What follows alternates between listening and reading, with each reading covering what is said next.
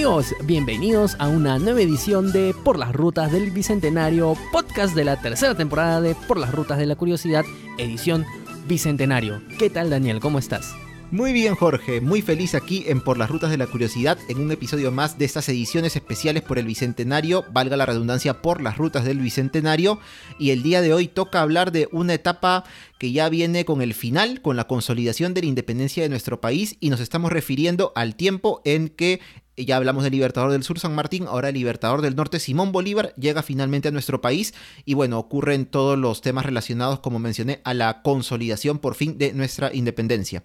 Así es, consolidación de nuestra independencia que va a darse algunos años después de la proclamación de la misma. Y en realidad aquí vamos a, descubrir una serie de acciones que se van a realizar en el Perú, pero no solamente desde el punto de vista de las acciones militares que van a ir desarrollándose a partir de la segunda campaña de intermedios y ya con la campaña militar propia de, de Simón Bolívar y de las tropas de él, sino también de cómo estaba compuesto el ejército realista, de las acciones que realizaron ellos, incluso de la toma de Lima, que se realizó en un par de ocasiones, y también nos va a servir un poco para ver que eh, en realidad la desunión, los intereses personales, desde el nacimiento de nuestra república, o bueno, de nuestra república, entre comillas, que todavía estaba formándose, siempre han estado ahí y siempre desafortunadamente han colisionado con los intereses patrios porque vamos a descubrir que muchas de las acciones que se realizaron y que fracasaron es justamente por el problema de que teníamos en realidad pues a políticos que estaban mucho más interesados en catapultarse ellos mismos como los caudillos salvadores, los mesías del Perú, antes de pensar justamente en la patria. Así que bueno, Daniel, estamos, eh, este es el tercer, la tercera edición de, de Por las Rutas en el especial del Bicentenario. Esperemos que las dos anteriores hayan sido del agrado de los ruteros. De hecho, si todavía no las han escuchado, les invitamos a que se den una vuelta anteriormente a este episodio, que lo pueden escuchar tranquilamente, pero les ponemos el punto de atención ahí para que se den una vuelta. El primero de ellos es Vientos de Cambio, el segundo de ellos es San Martín y el Protectorado. Y aquí estamos ya con la tercera edición de Por las Rutas, en el que vamos a hablar de la llegada del Libertador del Norte entonces hablarán de Leonardo da Vinci y recordarán que lo fui todo. Aquí está Don Francesco, que tal el retrato de su Adona Mona Lisa. Fabuloso, Leonardo. Bueno, ¿cuánto te debo? ¿Tienes cambio de mil? Uy, más qué problema, no traje sencillo. Uy, ¿y ahora? Ya sé, ya pele a mis amigos de por las rutas de la curiosidad. Si quieres colaborar con Por las Rutas, manda un yape al 989-172-518 a nombre de Daniel Tucto.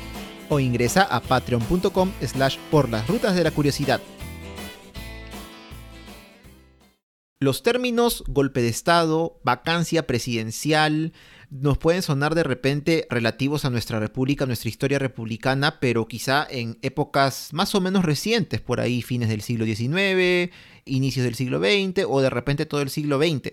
Pero ahora, Jorge, vamos a darnos cuenta que con las justas por ahí teníamos dos años de proclamada nuestra independencia, aún no se había dado ni siquiera las batallas de Junín y Ayacucho que terminan de consolidar por fin la independencia del Perú, pero ya nos vamos a encontrar con estos términos en esta parte de la historia republicana, nuestra joven república en ese entonces, porque ocurrieron. En este caso, habíamos dejado la acción en el episodio anterior sobre San Martín y el protectorado y cositas que vinieron poco después de ello, en el motín de Balconcillo. ¿Qué, ¿Qué fue el motín de Balconcillo?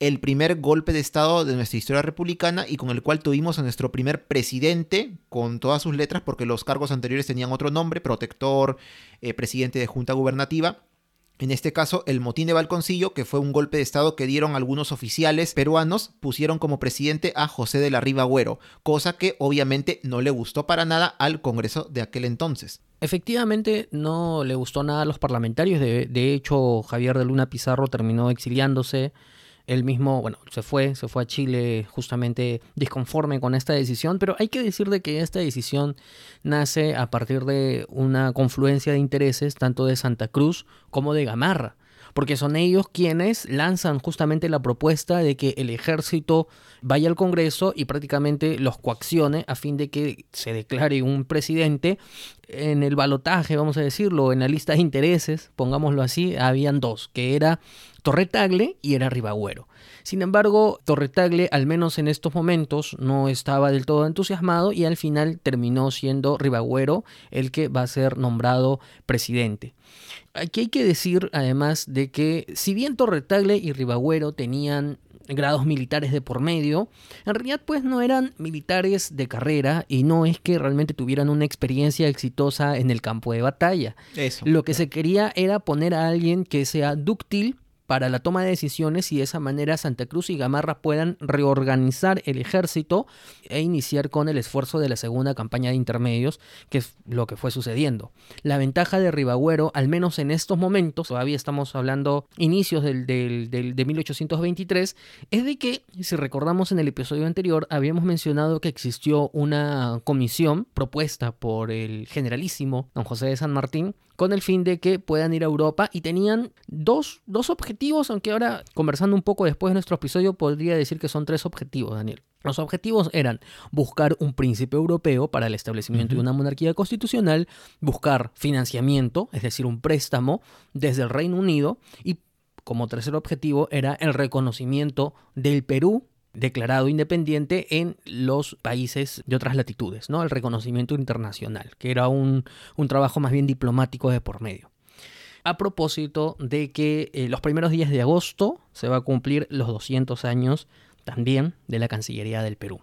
Muy bien, esta misión justo en estos momentos trae un objetivo exitoso que es el préstamo del Reino Unido, préstamo que va a servir a Ribagüero poco para refinanciar el esfuerzo que eh, había quedado paralizado, porque como sabemos, en la primera campaña de intermedios rápidamente, eh, que fue un fracaso, se intentó entrar por justamente los puertos intermedios y al final la maniobrabilidad del ejército realista terminó pues por derrotar a las fuerzas patriotas y al final no se pudo cumplir ninguno de los objetivos, además de que en su momento, por ejemplo, Arenales no, no hubo una coordinación exacta justamente para poder atacar los, los flancos más importantes. Más desprotegidos, ¿no? También del, del ejército realista. Exacto, uh -huh. exacto. Pero bueno, al final viene este préstamo y eso lo que va a originar es que se va a refinanciar todo el esfuerzo y se va a invertir justamente tanto en la Marina como en el ejército. Además que nuevamente Chile, y este es un punto importante, Daniel, que a veces se dice poco, Chile ofreció tropas cuando vino San Martín y ofreció financiamiento a San Martín justamente para poder realizar la independencia del Perú por intereses chilenos, claro, pero lo hizo. Y una vez que fracasa la primera campaña de intermedios, nuevamente Chile dice, está bien, yo te voy a apoyar. Y nuevamente vienen tropas desde Chile a suelo peruano. Así es, y con esta ayuda que iba a venir de parte de Chile en la forma de tropas y también por este financiamiento que se consigue en Europa, con el que se logra eh, parar, como diríamos coloquialmente, a la Marina y al Ejército, es que esta segunda campaña ahora de puertos intermedios parte desde el Callao en mayo de 1823. Aparte de eso, una persona, una figura importante que va a jugar cierto papel acá relevante en la segunda campaña de intermedios es nada más y nada menos que el general Antonio José de Sucre, que siempre lo ligamos a la figura de Simón Bolívar, de quien vamos hablar por supuesto en este episodio. ¿Y por qué? Porque ya en este tiempo Ribagüero, que era presidente luego del motín de Balconcillo, junto con otros políticos ya estaban en contacto con la corriente libertadora del norte, es decir, con Bolívar, con Sucre y otros militares de por allá, de Colombia, de esta zona. Y esto permite la llegada de un ejército de 6.000 hombres, de 6.000 hombres del ejército colombiano en abril de 1823, es decir, un mes antes de que saliera la campaña, la segunda campaña de intermedios. Estos 6.000 soldados estaban al mando justamente de Sucre, quien va a tener una participación aquí en esta segunda campaña de intermedios, como lo vamos a ver ahora. Claro, aquí el punto, no sé si llamarlo peligroso o el punto de equilibrio es que, claro, parten 5.000 tropas y en realidad el problema es que Lima queda desguarnecida. Y ese es un problema importante que Ribagüero lo ve y prácticamente te quedabas solamente con pocas tropas colombianas a cargo de la ciudad, pero eran tropas pues que habría que ver justamente la disciplina que ellos podían tener para defender la ciudad. Ribagüero lo que hace es dos cosas, ¿no? En primer lugar empieza a hacer una especie de censo a fin de identificar quienes todavía no están dentro del ejército que ha partido a la segunda expedición de intermedios, pero que sí están en edad y condiciones para poder participar en una posible defensa, ¿no? Es decir, reorganizar una especie de ejército de contingencia o ejército de reserva, algo así, con especial énfasis en los esclavos. Entonces se busca en todo Lima y se, hace, se levanta una especie de censo, no solamente en recursos personales, sino en recursos logísticos también de las armas hasta los cuchillos de cocina que podías tener justamente para la defensa. Y por otro lado, sabiendo que, que, Canterac era el que estaba en la sierra, en la sierra de Huancayo, y que las tropas que tenía Canterac eran realmente importantes, Ribagüero empieza a establecer una correspondencia con Canterac. Ojo, esta primera correspondencia es una correspondencia que lo que aparentemente es es que Ribagüero lo que quiere es ganar tiempo. ¿no? Y lo que se ve de la correspondencia es que es una correspondencia que cada vez se va degradando en su, en su, en, sus propósitos. Eh, o sea, quiero decir que es una conversación que cada vez se va volviendo más hostil y que al final la invasión de Canterac a Lima es inminente. Por otro lado, Sucre entendía de que la presencia, además Sucre viene con un doble propósito, Daniel, ¿no? Porque viene comandando tropas, pero también viene a preparar el terreno político para la, llegada de Bolívar. ¿No? Entonces, ahí cabe preguntarse qué es lo que realmente le convenía a Sucre, por ejemplo, y por consecuencia a Bolívar. O a Bolívar y por consecuencia a Sucre. Era realmente que esta segunda campaña de intermedios sea exitosa o que no sea exitosa y que de esa manera pueda llegar eh, Bolívar. ¿Por qué no llega Bolívar? Bueno, hay un par de cosas, ¿no? En primer lugar, porque él no tenía todavía eh, el permiso del Congo. O sea, él estaba tratando de definir la, la, situación de Guayaquil. Porque tú sabes, y lo conversamos en el episodio pasado, que él entendía que Guayaquil tenía que ser colombiana. En teoría no tenía la autorización del Congreso y la estaba esperando, pero también quería ver de que, o sea, él no quería traer al grueso de su ejército a combatir en una campaña de la que él no estaba seguro si iba a tener éxito o no, porque iba a ser, entendido a los ojos de él, por ahí probablemente un desperdicio, ¿no? Un, desperdicio de, fuerzas. Esto no quiere decir que en su momento haya intercambiado comunicaciones, ¿no? Y me parece que tuvo una comunicación este, interesante en cuanto a cartas con, con la mar, si mal no me equivoco. Con la mar, claro. Claro, en el sentido de que como que Bolívar le decía, oye, la mar. Le, metía presión, claro, sí. Claro, le, metía, presión le metía su pressing, ¿no? Primero muy cordialmente, me gustaría que me informe algo así la situación que ocurre en el Perú, muy sutilmente como diciendo, oye, avísame pues, ¿no? Y Lamar obviamente pensando, tú no eres el presidente del Perú, no tendría por qué avisarte y no confío del todo en tus intereses seguramente, entonces no. Y claro, la, la comunicación acá también se vuelve cada vez más tirante y ya Bolívar le va increpando un poco más a Lamar, ¿no? ¿Cómo es posible que no me avise? Incluso en algún momento, pese a esto, le dice, igual yo soy su afectísimo amigo. Bolívar siempre tenía este tema, este, perdón, ese tono bastante cordial en, las cartas que escribía. Y lo vamos a ver un poco también esto cuando ya hablemos de la llegada en sí de Bolívar a nuestro país. Porque claro, como, como menciona Jorge, y adelantando un poco justo esa parte, Bolívar veía en ese entonces, y lo vemos en cartas que él escribía, con, se escribía con políticos colombianos que eran sus aliados, Sucre, Santander, otros más, que él veía al Perú como una especie de rival de Colombia en ese tiempo. Claro. De lo que llamamos nosotros acá la Gran Colombia, pero entonces era simplemente Colombia, ¿no? Ecuador, Bolivia y Venezuela, que aún no habían sido independientes así por, por separado él lo veía como una especie de rival y por supuesto no le convenía que esta campaña, como dices, de intermedios, la segunda, tuviera éxito, porque en ese caso, pues él ya no tendría realmente nada que hacer aquí, ¿no? Entonces, la campaña, para ir avanzando un poquito con ella, parte, como dijimos, desde el Callao con sus 5.000 soldados, se va hacia el sur por mar y más o menos haciendo un intento de estrategia como en la primera, llegar a, muy al sur del Perú, a la zona de Tarapacá, o sea, Arica e Iquique, y a partir de ahí subir al Alto Perú, que en el futuro, no tan lejano ya, iba a ser Bolivia. Y en este caso, lo curioso es que la campaña como que empieza bien, empieza con buen pie a diferencia de la anterior, porque están comandadas sobre todo porque la subida al Alto Perú, ¿por quiénes? Por Gamarra y por Santa Cruz, que eran militares que conocen este lugar. Santa Cruz nació en lo que hoy es Bolivia, Gamarra nació en el Cusco, entonces es como que su zona, conocen bien el lugar como los realistas que se encontraban en este sitio. Entonces, un grupo de tropas sube hacia lo que es Oruro en el Alto Perú, comandados por Gamarra, otro grupo sube al mando de Santa Cruz hacia La Paz y hacia Puno.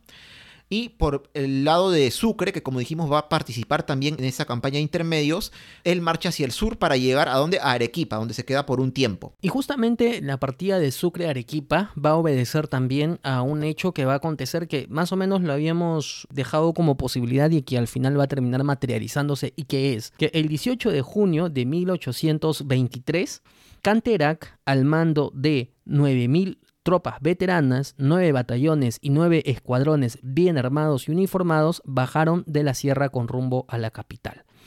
Además, le venían acompañando 14 piezas de artillería.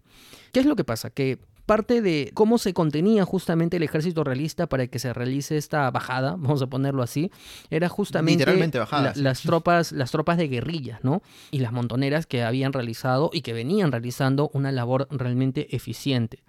El problema es que si bien esta guerrilla en un primer momento había estado coordinada por el salteño Francisco de Paula Otero, posteriormente él es retirado y en su lugar es puesto otra persona pues que no tiene las mismas capacidades. Luego Otero es repuesto, ¿no? Pero digamos se perdió tiempo valioso. Entonces en este caso sería como el problema no es Otero, el problema es su reemplazo, y el problema es que esto va a ser muy bien aprovechado por unas tropas que además tenían un número realmente interesante, pero que según la información de las guerrillas, ojo al dato, tropas españolas, o sea, españoles españoles propiamente, eran mil como máximo. Y los demás eran peruanos. Peruanos y del Alto Perú también. ¿Y qué pasa entonces? Que Ribagüero está en una situación peleaguda. Y el Congreso lo que hace es que mira a Ribagüero y le dice, oye, oye, ¿cómo? le dice cómo, cómo, cómo, cómo las, no sé si por ahí las decisiones o, sabes que el miedo también es un disparador de acciones, pero al final el Congreso decide cesar en sus funciones a Ribagüero y otorgarle el mando a Sucre. Obviamente que Ribagüero no acata esto, es decir, no acepta la decisión que está tomando el Congreso y se va a Trujillo y se va a Trujillo y a partir de ahí Sucre, que también entiende que la plaza de Lima pues es insostenible, sale de Lima también. Entonces Lima queda prácticamente desprotegida a la suerte de la bajada del ejército realista. Y además de que la dirección de la nación, de la patria, va a dividirse en dos. Es bicéfala, ¿no? Porque por un lado Ribagüero se va al norte, se va a Trujillo, con algunos congresistas y, hace una especie de gobierno trujillano en donde van a seguir emitiendo leyes y todo ello. Hay un artículo muy interesante sobre eso. Y por otro lado está Sucre con el ejército que se va a Arequipa. ¿Y qué es lo que pasa? Que al final las fuerzas realistas entran a Lima. Entran a Lima a mediados de junio de 1823, se quedan durante algunos días al mando de Canterac y saquean la ciudad vamos a ver que las fuentes indican de que el saqueo que hacen es, mm, vamos a llamarlo entre comillas, respetuoso. ¿Por qué? Porque no es que se meten así a la mala a todas las casas a saquear las cosas, sino que se meten sobre todo a edificios públicos. Los negocios, las casas particulares como que las dejan ahí, ¿no? No le vamos a hacer daño. Pero de todas maneras, es un golpe tremendo e incluso para muchos en su momento también Jorge lo fue para nosotros, una sorpresa saber que pese a que se declaró la independencia en Lima en 1821, mira, casi dos años después la ciudad fue retomada por los realistas, aunque sea por unos días, pero mira, bajaron y se pasearon por acá como quisieron. Y justamente es en este tiempo, porque los eh, realistas se quedaron en Lima hasta mediados de julio de este año 1823. Casi agosto. Claro, casi agosto es que durante ese tiempo ocurre el martirio y la ejecución de José Olaya, uno de nuestros héroes de la independencia. Como sabemos, él fue un pescador chorrillano que, bueno, iba y venía a Lima, al Callao. Algunos dicen que iba nadando, otros dicen que iba en una balsa, bueno, y al final le llevaba pues la correspondencia a los patriotas, lo encuentran y al final es fusilado en el callejón de Petateros, ¿no? Que es el actual pasaje Olaya junto a la Plaza Mayor de Lima. Pero bueno, Ahora viendo este panorama tan turbulento, con los realistas nuevamente ocupando la capital del Perú, otra cosa que queríamos mencionar acá, Jorge, es que, claro, eh, has mencionado lo de Ribagüero, que se parte, o sea, que es destituido por el Congreso, se va a Trujillo, se forma otra especie de gobierno, y bueno, esta es prácticamente, no con este nombre, pero sí la figura totalmente, la primera vacancia presidencial de nuestra historia republicana. Lo que ocurrió antes en Balconcillo fue un golpe de Estado porque los eh, militares exigieron al Congreso que depongan, ¿no? Pero en este caso es el mismo Congreso el que toma la iniciativa y dice, ¿sabes qué, Ribagüero? Chau, ¿no? Ya no, ya no queremos este, saber nada contigo, y lo que hacen es nombrar a Sucre como encargado del poder militar. Es decir, este es un cambio de nombre, porque en la práctica Sucre tenía los mismos poderes que un presidente. Es así, ¿no? Había un encargado interino también junto con Sucre, que era Francisco Valdivieso y Prada, que era el encargado, entre comillas, en lugares donde no había guerra contra los realistas, pero en realidad todo pasaba por manos de Sucre, ¿no? Él era el nuevo encargado del poder aquí en el Perú.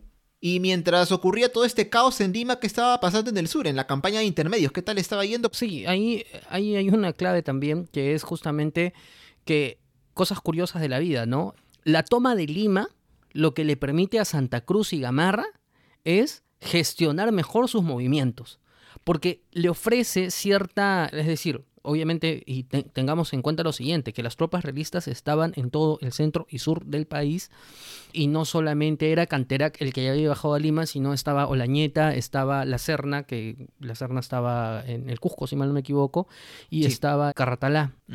Entonces, pero lo que le permite justamente es a Santa Cruz y Gamarra realizar mejores movimientos en el sur, incluso hay una división de tropas, me parece, que, que se realizan justamente para cortar las comunicaciones de las tropas realistas en toda esta zona geográfica. Claro, ¿no? Porque aunque tenían una buena cantidad de efectivos los realistas, tampoco es que el Perú y el sur del Perú sea tan pequeño como para que puedan ocuparlo a cabalidad, ¿no? Si hay movimiento en Lima, las tropas se mueven para allá y entonces el sur se queda desprotegido y viceversa, ¿no?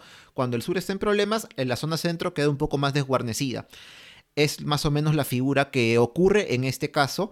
Y como dijimos anteriormente, eh, en efecto, el ejército de la campaña de intermedios se parte en dos porque un grupo nuevamente comandado por Gamarra va hacia Oruro, otro grupo comandado por Santa Cruz va hacia Puno y La Paz. ¿Y qué pasa? Los generales José Carratalá y también Jerónimo Valdés, que no recuerdo si era general o si tenía rango de coronel todavía en esta época, como altos mandos del ejército realista, deciden, bueno, ¿qué hacemos? Vamos a darles batalla, pues, ¿no? Vamos a darles batalla acá, en esta zona que ellos también conocen bien. Y es así que a orillas del lago Titicaca, en una ciudad actualmente pequeña que se llama Cepita, ocurre un enfrentamiento entre ambas fuerzas. Está cerca de la actual frontera con Bolivia. La batalla de Cepita, el 25 de agosto de 1823. Y lo particular de esta batalla es que es una de las primeras, si no la primera, librada por tropas exclusivamente o casi exclusivamente peruanas, porque las anteriores tenían tropas pues este, chilenas, argentinas, peruanas también, pero no, no en tal cantidad. Y en esta batalla de Cepita, los realistas sufrieron más baja que los patriotas. O sea, podríamos decir que, que, los patriotas, o sea, el Perú, mejor dicho, ganó la batalla en este caso. Pero, ¿qué pasa? Que ninguno sacó ventaja de esto. Claro que el que gana podría sacar más ventaja. ¿Por qué? Porque lo que se dice es que Santa Cruz prefirió quedarse en el campo de batalla y luego incluso retroceder al Alto Perú en vez de intentar una persecución de las tropas realistas que, bueno, al perderse fueron para el otro lado. Los realistas sí aprovecharon esto, se recompusieron un tanto, incluso el mismo Canterac cuando regresa de, Lima, porque como dijimos, los españoles se quedaron hasta fines de julio, inicios de agosto, él regresa a la zona de la Sierra Central y ya como que empieza a coordinar con la Serna para poder recomponer el ejército realista en esta zona ya con una mayor cantidad de efectivos. Aparentemente lo que Santa Cruz se plantea más allá de la batalla de Cepita, que es, un poco ambigua, es justamente tratar de aparentemente posicionarse mejor y él entendía que esa, ese retroceder en la zona del desaguadero le iba a permitir tener unas mejores opciones de cara a los siguientes movimientos. Pero el problema es de que paralelamente Sucre había llegado ya en septiembre, el primero de septiembre llega a Arequipa y justamente la intención era de que Sucre organice sus tropas y entre también para que con la entrada de Sucre pueda cortar justamente el ejército realista, pero Sucre por la correspondencia que tiene con Bolívar todo hacía parecer de que él no quería entrar en combate porque no quería estar bajo el mando de Santa Cruz. Entonces, esa falta de acción y ese desperdicio de oportunidad, ¿qué va a hacer? Que ante esta situación, la Serna se moviliza y saca tropas desde el Cusco hasta el Titicaca. Creo que son 4.000 hombres, Daniel, que saca la Serna hasta el Titicaca y es una cosa alucinante en el sentido de la rapidez con la que mueve sus hombres y demuestra pues que, la Serna era un tipo muy capaz en este, en este aspecto y obviamente Santa Cruz ve que no tiene mayor oportunidad y va a tener que seguir retrocediendo hasta la zona de Oruro. La Serna no lo persigue y en cambio espera el refuerzo de sus tropas con la división de Olañeta que avanzaba con 2.500 hombres de refuerzo.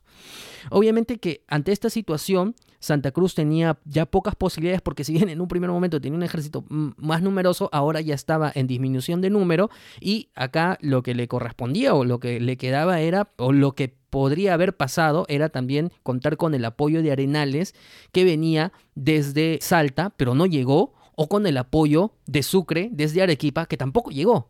Entonces al final Santa Cruz no tiene otra opción que terminar por abandonar toda la zona que se había ganado y replegarse por el puente Inca del Desaguadero con la esperanza pues de devolver a la costa.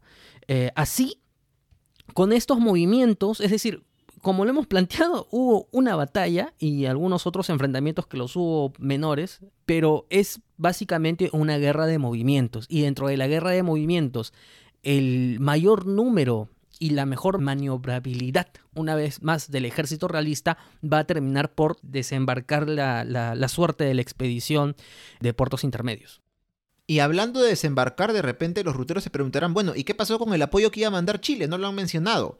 Lo que pasa es que una vez más el factor tardanza, ¿no? Las tropas chilenas llegaron tarde. Llegaron tan tarde ya en el momento prácticamente que las tropas de Santa Cruz y Gamarra habían bajado desde el Alto Perú hacia la costa. Se encuentran ahí con los chilenos. Ellos dicen, uy, ¿qué pasó? Han vuelto. Uy, ¿ya, para qué entonces? ¿No? Uno se que como que se van a Lima, la mayoría se regresa a su país. Y bueno, las pocas tropas que terminaron esta campaña regresan pues derrotadas, ¿no? Al final, una, lamentablemente para el Perú, un fracaso más, la segunda campaña de intermedios. Y esto, ¿para quién va a jugar a favor? Obviamente que para Simón Bolívar. Y en el siguiente bloque hablamos de la llegada de Simón Bolívar.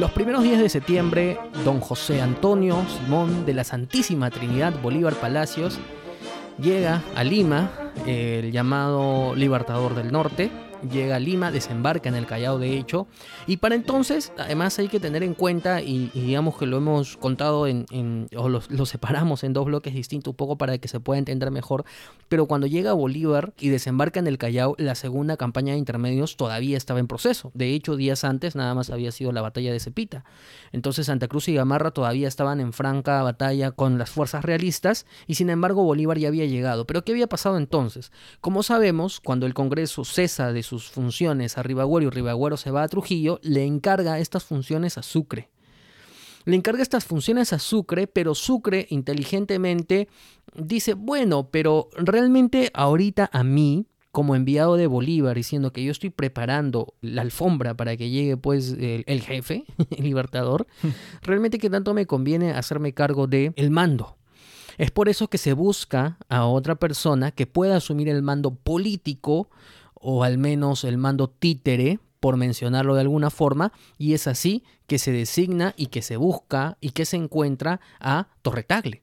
Es así que en agosto, siempre antes de la llegada de Bolívar, quien asume la presidencia es Torretagle.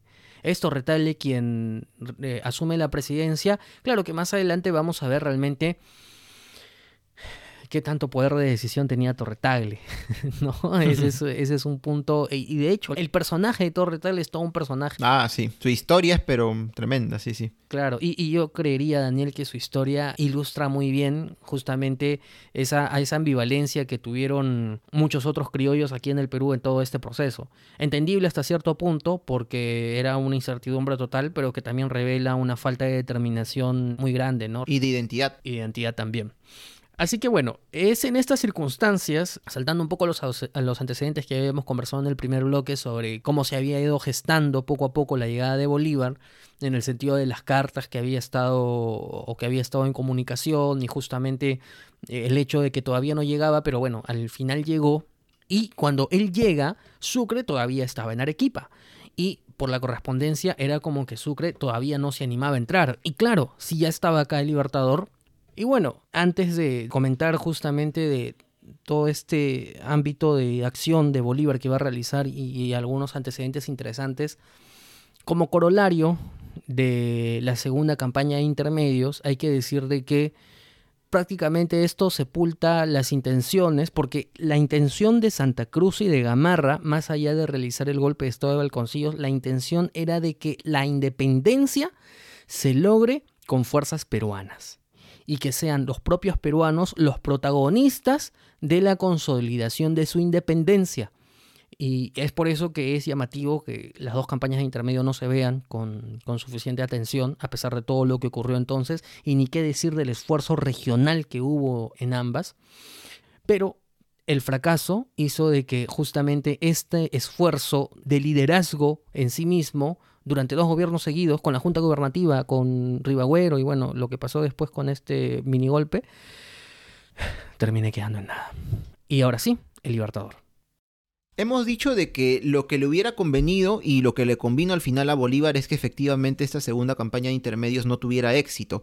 Pero ojo, esto no significa que eh, la llegada o el viaje de Bolívar hacia nuestro país se hubiese condicionado al resultado de la campaña. ¿Por qué? Ya hemos dicho que la campaña empezó en mayo de 1823 y el día 14 de mayo de este mismo año, ¿qué hizo el Congreso de nuestro país? Votó para solicitar a Bolívar que venga al Perú para liderar la lucha contra los realistas que quedaban en el sur. El mismo José Faustino Sánchez Carrión y también José Joaquín Olmedo, el, literato guayaquileño que también fue político, viajaron hacia el norte para invitar a Bolívar a que viniera acá. Entonces, aquí podemos pensar, ¿qué hubiera ocurrido si de repente eh, la campaña de intermedios, la segunda campaña de intermedios hubiera tenido una mejor suerte? Bolívar igual hubiera llegado al Perú de todas maneras, pero ¿qué hubiera hecho? ¿Se hubiera regresado con las mismas? ¿Hubiera intentado quedarse, encontrar alguna excusa? No lo sabemos. Lo único que sabemos es que la campaña lamentablemente fue un fracaso.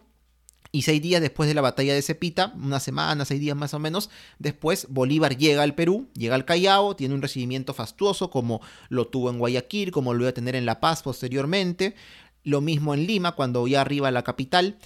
Y uno diría, ¿por qué había este, este, esta alegría? Pues no, cuando Bolívar llega. Es un tema que creo que vemos hasta el día de hoy, Jorge, que es este tema del caudillismo, ¿no? Pensar desde entonces y ahora también que una persona nos va a solucionar todo. Y claro, Bolívar era un genio militar, entonces dirían, oh, viene Bolívar, él seguramente va a poder derrotar a los realistas. Él solito, ¿no? Con sus estrategias, todo, él lo va a lograr. Entonces, claro, entre tanto caos, golpe de Estado, motín de balconcillo, todo, pues mucha gente se hubiera pensado, bueno, con él ya, ya vamos a estar más tranquilos, ¿no? Eh, es, es, el viejo adagio, ¿no? De que, venga la mano dura de una vez a, solucionar todo. Y que es un pensamiento eh, un poquito arcaico que hasta el día de hoy continúa, ¿no? O sea, que no nos sorprenda que por ahí cuando hayan campañas presidenciales siempre salga, oh, mano dura, mano dura, que venga y que solucione todo. Como pensando que realmente esa es la solución. Bueno, y tal como lo mencionas, Bolívar tiene un recibimiento alucinante algo pocas veces visto en nuestro país. Ni, Paul McCartney, ¿no? Ese recibimiento en realidad. nadie, nadie, pues, ¿no? Hasta muchos años después. Por este panorama que hemos visto, ¿no? Que está bastante convulso, ¿no? Con dos gobiernos, Ribagüero en Trujillo, aquí este Sucre con Torretagle, o bueno, Sucre en el sur todavía, pero claro, ¿no? Una persona, una vez más, pensamos que nos va a solucionar todo y vamos a ver que no, no tiene que ser así. De todas maneras, claro, esta es la perspectiva que tenían los peruanos, nuestros compatriotas, en la llegada de Bolívar. Pero Bolívar obviamente también tenía su propia perspectiva, la cual en general creo Jorge era bastante parecida a la que encontró San Martín hacía algunos años, ¿no? San Martín mismo aducía de que a diferencia, y también sus oficiales por supuesto que vinieron con él, a diferencia de lo que encontró en Chile, quizá en parte de Argentina, la gente como que estaba más reticente en algunos casos a poder aceptar de plano la independencia y qué felicidad vino el libertador y todo aquello, ¿no? Y en este caso, Jorge, es un tema bastante interesante y te lo comento también a modo personal luego de todas las lecturas que hemos tenido para poder hacer este programa. Ahora conocemos mucho de los pensamientos, movimientos, acciones que tomaron todos estos eh, personajes de la historia, Bolívar, San Martín y otros tantos. ¿Por qué? Por las cartas que se escribieron, ¿no?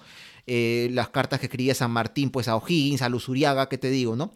Y Bolívar, las cartas que escribía a Sucre, a Santander, las que le mandaba a la mar. Y algo bastante curioso es que, y eso está recopilado, acá no, no estamos inventando, es que, por ejemplo, ¿no? Ponte, yo soy Bolívar y tú eres la mar te escribe una carta así, ¿no? Muy formal, muy cordial, con ciertos halagos, pero luego yo, Bolívar, le escribo a Santander en Colombia, ¿no? Y le digo, oye, mm, no necesariamente con la mar, sino con otro, esta persona es así, es así, como que escribe a sus espaldas, ¿no? Yo no sé si Bolívar era tan ingenuo de que nunca nadie iba a saber su correspondencia ni de acá 100 años, o, o es que realmente era un tipo muy directo, quizá, ¿no? Porque acá, en el caso específico de los peruanos, Bolívar en realidad y una vez más a título personal, marca un racismo o muestra un racismo bastante marcado, que es verdad. El racismo existía y estaba normalizado en esa época totalmente, pero sabiendo quién es Bolívar, su plan para liberar totalmente América del yugo monárquico, de lo imperial, de que sea totalmente libre, tenga este pensamiento como que sorprende muchas veces, sorprende que él piense así. Y además, si bien hay, hay un racismo normalizado, como tú lo mencionas, eso no quita que existan mentes que ya, de, incluso dentro de las mismas esferas, promulgaran la igualdad entre ciudadanos, ¿no? Tenemos la propia declaración del propio Congreso, eh, firmado por Luna Pizarro, ¿no? En un llamamiento a los hermanos del Ande, ¿no? Y, llamando a los ciudadanos, ¿no? En una especie de, de, ponerlos en el mismo nivel y que marca realmente un hito importante, ¿no? Entonces, claro, y luego vemos esta correspondencia con de Bolívar y es una correspondencia en el que yo siento que él tenía un prejuicio de por medio con respecto a las personas del Ande contra los peruanos y, sobre todo contra las personas del Ande, a quienes después los llamaba brutos, ¿no? Que son unos brutos, o sea... Mm, y adjetivos parecidos también, claro. y otros tantos, ¿no? Sí, bueno, y eso, como dijimos, está en las cartas ahí que uno puede buscar de Bolívar en general. Y bueno, esto, claro, es relacionado ya al panorama que dio Bolívar del Perú en general. Pero claro, él, él venía a hacer política, a ayudar en la guerra. Entonces, en el tema relacionado, por ejemplo, al Congreso, él también indica, ¿no? Él también indica que todo está corrompido acá y que incluso algunos diputados se comenta que les dice, creo que como que en privado, pero les dice, yo voy a arreglar todo, incluso a los diputados, mandándole su chiquita por ahí, ¿no? Y bueno, como dijimos, o como dijiste, mejor dicho, Jorge, Torretagle seguía siendo presidente del Perú eh, en teoría, pero en la práctica Bolívar pues empieza a ejercer el poder. ¿Por qué? Porque el 10 de septiembre de 1823 el Congreso indica que ahora Torretagle debe coordinar con Bolívar en casi todo lo que haga, salvo en algunas atribuciones que no le corresponden, pero es un formalismo. O sea, es como diciendo, Torretagle, presidente, usted cualquier cosa que haga, le consulta a Bolívar, por si acaso. ¿ah? Y si él quiere, pasa o no. le dan prácticamente el poder, ¿no? Posteriormente iba a ser nombrado dictador, bueno, eso lo vamos a ver luego. Ahora, ¿qué pasa con el Congreso? El Congreso hasta este momento era un Congreso constituyente. ¿Qué quiere decir? Que era un Congreso cuya principal labor, y lo vimos en el episodio sobre la Revolución Francesa, un Congreso constituyente lo que debe hacer es preparar una constitución para la naciente nación, república que se está formando. Entonces finalmente se logra esto, hacen su chamba los congresistas y dicen, bueno, vamos a promulgar el 12 de noviembre de 1823 la constitución por fin. Pero ¿qué pasa? Un día antes, el 11 de noviembre, el Congreso suspende la constitución. ¿De qué forma? Con un artículo que ellos lanzan que dice que ante cualquier eh, medida que fuese incompatible con las funciones que tiene el libertador Simón Bolívar, no, pues, no podemos tener esto, ¿no? Mejor, mejor la dejamos como que en stand-by. Bueno, eh, ¿qué decir sobre esto, no? Yo creo que en su momento aquí en Por las Rutas también haremos un capítulo sobre la historia de las constituciones, un episodio pero realmente da mucha pena, ¿no? Porque es eh, eh, los propios congresistas en la calidad de constituyentes que renuncian a su propia a su propia labor, es decir, han trabajado por construir una constitución, una constitución liberal, pero ya un par de días antes dicen por si acasito, ¿no? Algún artículo que no vaya de la mano bajo la visión de Bolívar que se quede sin efecto, al final es una constitución que nunca tuvo un efecto práctico. Y bueno, aquí la situación es que tenemos a un Bolívar que está en Lima, pero que está viendo el, desenlace de la segunda campaña de intermedios, que, bueno, e, e, está, está, llegando a su fin de, mala forma. Pero claro, lo que él tiene es a un Torretale, que es un presidente títere, pero que es un presidente, y al mismo tiempo todavía tiene en Trujillo a un segundo presidente que es Ribagüero. Entonces, es una situación política bastante compleja la que se tiene aquí. Y respondiendo a la pregunta que has hecho hace algunos minutos, Daniel, sobre las correspondencias, mira tú, qué casualidad, es la correspondencia la que va a terminar a ayudar a Bolívar a justamente canalizar esta situación media ambigua en la que si bien él estaba aquí y si bien ya él iba disponiendo algunas cosas, es lo que realmente permite que él ya tome el toro por las astas. ¿Y qué es lo que pasa? Que a fines de 1823 Ribagüero ya en Trujillo, Ribagüero dice, muy bien, a ver, vámonos del lado de Ribagüero, ¿no? Vamos a Trujillo, vamos a Trujillo. Vamos a Trujillo, está ahí con algunos congresistas, de hecho está en plan disponiendo algunas, algunas leyes, hay un compendio del Congreso de la República, creo Daniel, si mal no me equivoco, que, que, que saca todos los decretos que se sacaron en Trujillo. Sí. Y él dice, bueno, ve a Bolívar como un enemigo y empieza a conspirar para sacarlo del país. La pregunta es con quién conspira.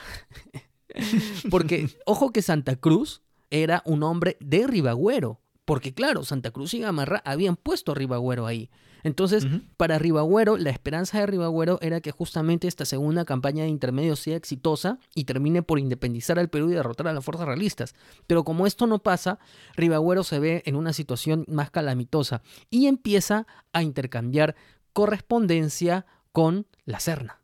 Y al final, esta correspondencia es descubierta por uno de sus subalternos, quien lee la correspondencia, pone sobre aviso y ya con esto prácticamente Ribagüero se queda sin ninguna clase de apoyo y son sus propios oficiales quienes van a terminar derrocándolo y lo van a desterrar a Guayaquil.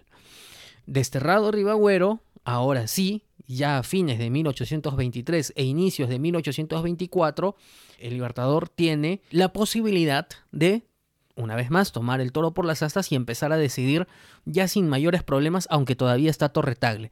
Es así que él se traslada a Pativilca, el cual está en el norte de Lima, está aproximadamente a 200 kilómetros, y él plantea ahí su cuartel general. Incluso creo que Sucre llega también a Pativilca, si es que mal no me equivoco. Pero bueno, el Libertador termina cayendo enfermo y es prácticamente un mes en el que está en cama.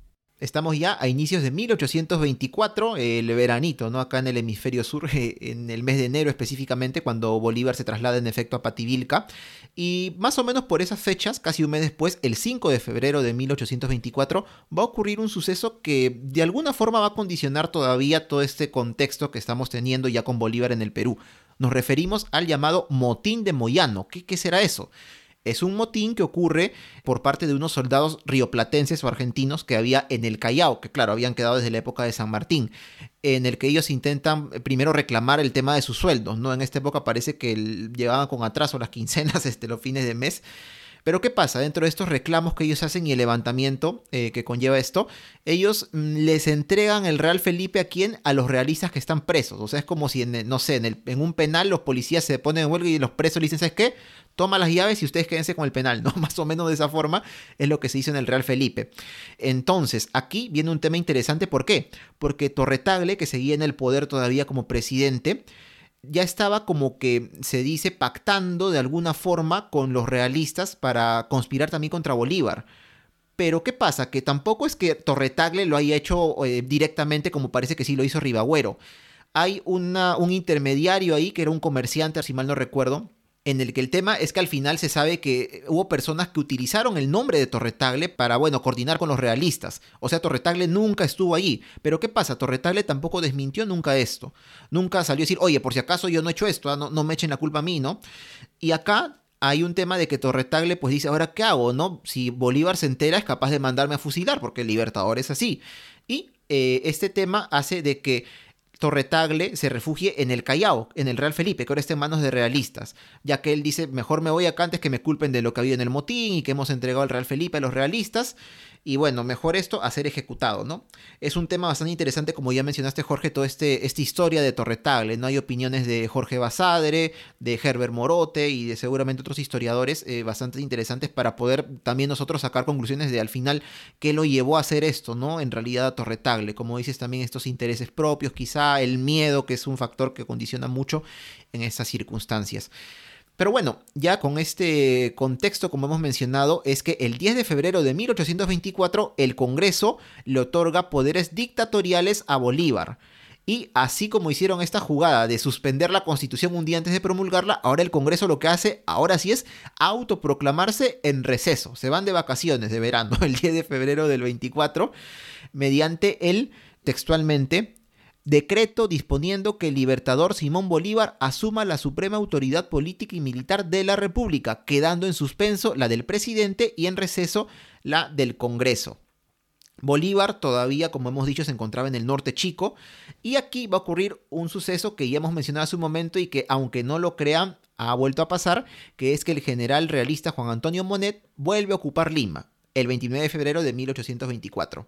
Así es, hay que decir de que, claro, Torretagle, eh, solamente abro y cierro paréntesis al toque Daniel, de que Torretagle este, es cierto que se refugia en, En el Real Felipe. en el Real Felipe, pero antes de eso él permanece oculto en algunos monasterios porque existía, o sea, cuando se realiza este levantamiento que tú mencionas, el motín de Moyano, lo que piensa Bolívar antes de que se descubra este, este entendimiento que tenía Torretagle con los españoles es que la responsabilidad es justamente de parte de Torretagle. ¿no? Entonces él es cuando se le, se le da pues los poderes dictatoriales, se ordena la captura de Torre Tagle, él se esconde por varios días y al final termina yéndose al fuerte del Real Felipe, pero él se va al fuerte del Real Felipe no inmediatamente, sino cuando llegan las tropas españolas. Ese es el punto a tener en cuenta. Y efectivamente es las tropas españolas que llegan el 29 de febrero de 1824 a Lima y a diferencia de la primera vez en las que bajan cuando había iniciado la campaña de intermedios y se habían ido todos a, a combatir al sur, esta vez sí los realistas llegan y en realidad barren con absolutamente todo. En este caso ni a los españoles mismos que vivían en Lima todavía lo respetan. Ahí sí se meten a todos lados, ¿no? Y saquean todo. Así es, saquean todo, bueno, se llevan todo lo que pueden llevarse, obviamente Bolívar no está acá porque Bolívar está en el norte y claro, visto lo visto, un año y medio después de la declaración de la independencia, todo hacía prever de que en realidad estábamos ante el declive de la independencia, ¿no? O sea, todo hacía parecer de que realmente lo que iba a pasar aquí era de que los realistas iban a retomar el poder del Perú y, y nuevamente iban a ir con eso. Aquí el punto es de que Bolívar tiene una de estas coincidencias interesantes, que es el tema de que de los propios Estados Unidos se crea la política Monroe, en la que se establece que eh, va a apoyarse o que se establece pues esta línea de que son los pueblos americanos los que van a autodeterminar su propia forma de gobierno, ¿no? Y ese punto también le sirve a, a Bolívar, ¿por qué? Porque en el contexto internacional lo que permite es frenar una posible ayuda que llegue de España.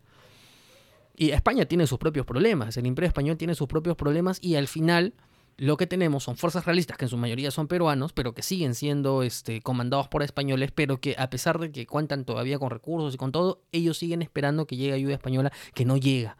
Y eso para Bolívar al final va a ser algo realmente importante.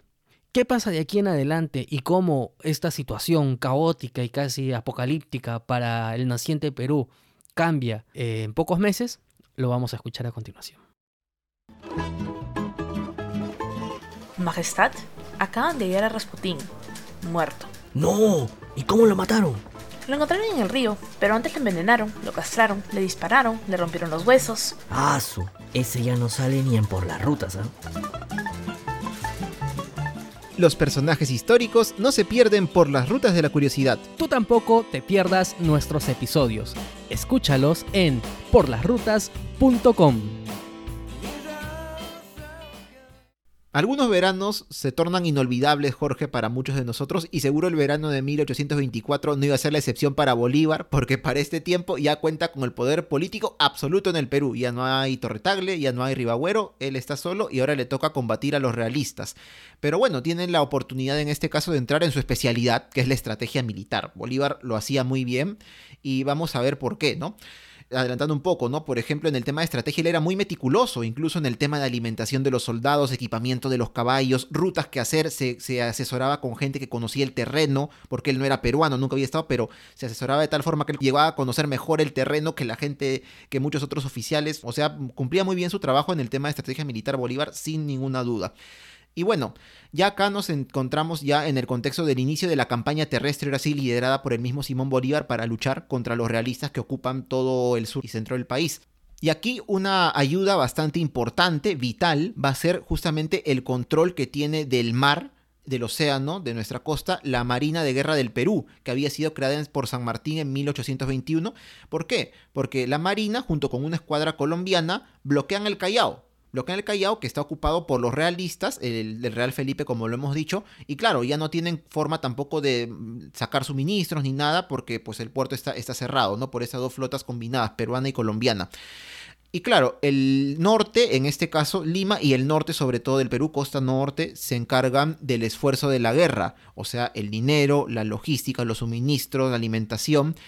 Y hubo aportes voluntarios, es cierto, de gente que se unía a la causa patriota y ponía pues de lo suyo, pero algunos de ellos, de algunos de estos aportes no necesariamente tenían esta forma. Lo que hubo fueron las tan mentadas confiscaciones de bienes, de dinero, de joyas, incluso en la misma iglesia. Por poner un ejemplo, en las iglesias de Piura se confiscaron 100 mil pesos en total de lo que se sacó. 300 mil pesos se confiscaron en la ciudad de Trujillo. Y cuando algunos pueblos o ciudades más pequeños no tenían cómo pagar en moneda, lo hacían especias entonces. O sea, te damos calzado, te damos materiales, te damos herramientas, te damos soldados, pero igual te tenemos que pagar, sea por voluntad propia o porque si no, el ejército de Bolívar pues lo, exigía, ¿no? Tenías que dar esa cuota, pues, ¿no? Para, para poder luchar y por la independencia. El problema aquí es que, y como sabemos, la corrupción está tan enquistada en nuestro país, no todo este, este aporte se iba justamente para el esfuerzo de, de, la independencia, sino que muchos oficiales peruanos y colombianos aprovechaban esto para enriquecerse, causando un gran malestar en la población. Y además de ello, lo que tenemos también es de que, claro, la tarea era justamente replantearse un ejército. Un ejército que estaba muy mermado, porque los que regresaron de la segunda campaña de intermedios eran muy pocos. Claro que Bolívar había venido con sus hombres, pero no era suficiente para barrer contra los realistas. Entonces, esta creación del ejército sobre la base colombiana, pues tenía que ser realmente importante, ¿no? Y aquí es muy importante la cuota de las provincias del norte, que ya era la región liberada, justamente para poder plantearse este nuevo ejército. En cuestión de números, por ejemplo, tenemos que la cuota mayor correspondió a los realizados en Cajamarca y Chota, con 1.560 hombres. Piura aportó 1.104 hombres, Huamachuco 960 hombres y las demás provincias montos, eh, o bueno, números de, tropas menores, cantidades. Obviamente que también se practicaron levas en Trujillo, en Huánuco, en Jauja, justamente para poder componer este ejército. Hay que decir además que lo que tú mencionabas en cuestión de dinero, claro, eran estos aportes voluntarios en realidad obligados, pero es que literal lo que hizo Bolívar fue una cuestión de maximizar todo lo que podía sacarse. Es decir, hasta se, sacaron las rejas de fierro de los conventos. O sea, hasta eso se sacó para fundirlo y de esa manera poder hacerse el esfuerzo de la guerra. En ese sentido, Daniel, hay que reconocer que pienso que uno de los principales méritos de Bolívar aquí en el Perú es ese, el esfuerzo de recomponer a todo el ejército en un momento tan difícil, porque se había vuelto a ocupar Lima tan difícil para el ejército patriota. Y, solo una cosita antes de, que continúe Jorge, es que claro, ya yo he mencionado del tema este de la corrupción, ¿no? Los oficiales que se aprovecharon muchas veces de estas confiscaciones y de aportes, pero incluso un detractor grande que tiene Bolívar, que es Herbert Morote, un autor que ha escrito libros interesantes de historia, él le achaca muchos, muchos defectos, muchas cosas malas que hizo, pero él reconoce que Bolívar según su apreciación y su estudio y su análisis, no fue corrupto en el sentido de que todo lo que vino él se lo quedó. No, es un reconocimiento que, bueno, entre todos se puede sostener, ¿no? Que Bolívar pidió estos aportes, confiscaciones que fueron a la fuerza, está bien, eso, eso no debió hacerse, quizá, bueno, por un tema ético,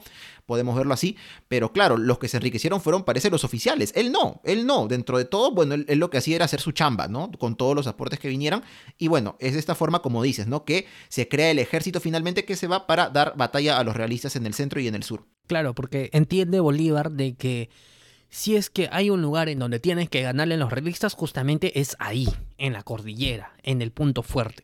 Pero claro, ahí tú te enfrentabas con una situación un poco problemática, ¿no? Que muchas de estas regiones de, de los Andes en realidad tenían una posición más bien fidelista. Es decir, estaban y entendían que mejor les iba a ir con la postura realista. Ah, yo pensé que de Fidel Castro. de la Serna. Y no con la postura patriota. Ese es un punto importante porque, Daniel, aquí lo hemos conversado, cuando pasa todo esto y, por ejemplo, se funda la República de Iquicha, esa es una consecuencia justamente de esta posición fidelista que había. Pero, justo antes de entrar a los momentos más importantes ya de la consolidación de la independencia, a Bolívar le cae maná del cielo, ¿no?